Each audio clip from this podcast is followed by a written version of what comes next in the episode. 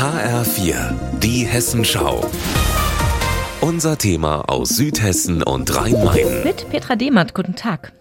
So langsam nimmt der Wahlkampf um den Oberbürgermeisterposten in Darmstadt Form an. Die Wahlplakate hängen, die Kandidaten stellen sich mit ihren Infoständen in die Kälte und alle paar Tage ist irgendwo eine Diskussionsrunde. Zehn Kandidaten haben diesmal ihren Hut in den Ring geworfen. Hinter einigen stehen die üblichen großen Parteien, aber es sind auch einige dabei, die vermutlich nicht so die ganz großen Chancen auf einen Sieg haben. Michael Ziemek von der Wählervereinigung WGD ist das völlig klar, aber er nimmt es mit Konfuzius. Sinngemäß hat er gesagt, einen Kampf, den kann ich nicht verlieren. Entweder ich gewinne ihn oder ich lerne daraus. Und Inzwischen sehen wir da eine Chance, auch als WGD uns bekannter zu machen und auch mehr aktiv in der Stadtpolitik mitzugestalten. Viel mehr aktive Bürgerbeteiligung ist bei der WGD zum Beispiel ein Thema oder mutigere Ideen für bessere Bahn- und Tramverbindungen auch in die umliegende Region.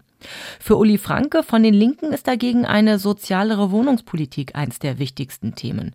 Dass er damit vermutlich nicht Oberbürgermeister wird, ist ihm ziemlich klar, aber. Darum soll es gehen, dass es eben äh, Menschen gibt, die zum Beispiel sagen, in der Wohnungspolitik da sehen wir uns nirgendwo repräsentiert und die Vorschläge, die von dem Uli Franke kommen, sind gut. Der wird sich zwar vielleicht nicht durchsetzen, aber indem wir ihn wählen, geben wir ein Zeichen, dass wir diese Sache an der Darmstädter Politik kritisieren. Zu kritisieren hat auch Harald Uhl ziemlich viel. Er ist Oberbürgermeisterkandidat für die Freien Wähler, quasi der politische Arm eines Zusammenschlusses von Darmstädter Bürgerinitiativen.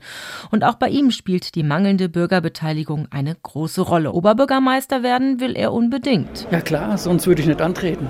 Chancen, dass das auch klappen könnte, sieht er durchaus. Weil ich von den zehn die beste Alternative bin. An Selbstbewusstsein mangelt es ihm also nicht. Ebenso wie auch Mirko Steiner. Er ist der Kandidat der Satirepartei Die Partei und will definitiv Darmstadts neuer Oberbürgermeister werden. Also ich bin auf jeden Fall von mir selbst überzeugt, das ist schon mal wichtig.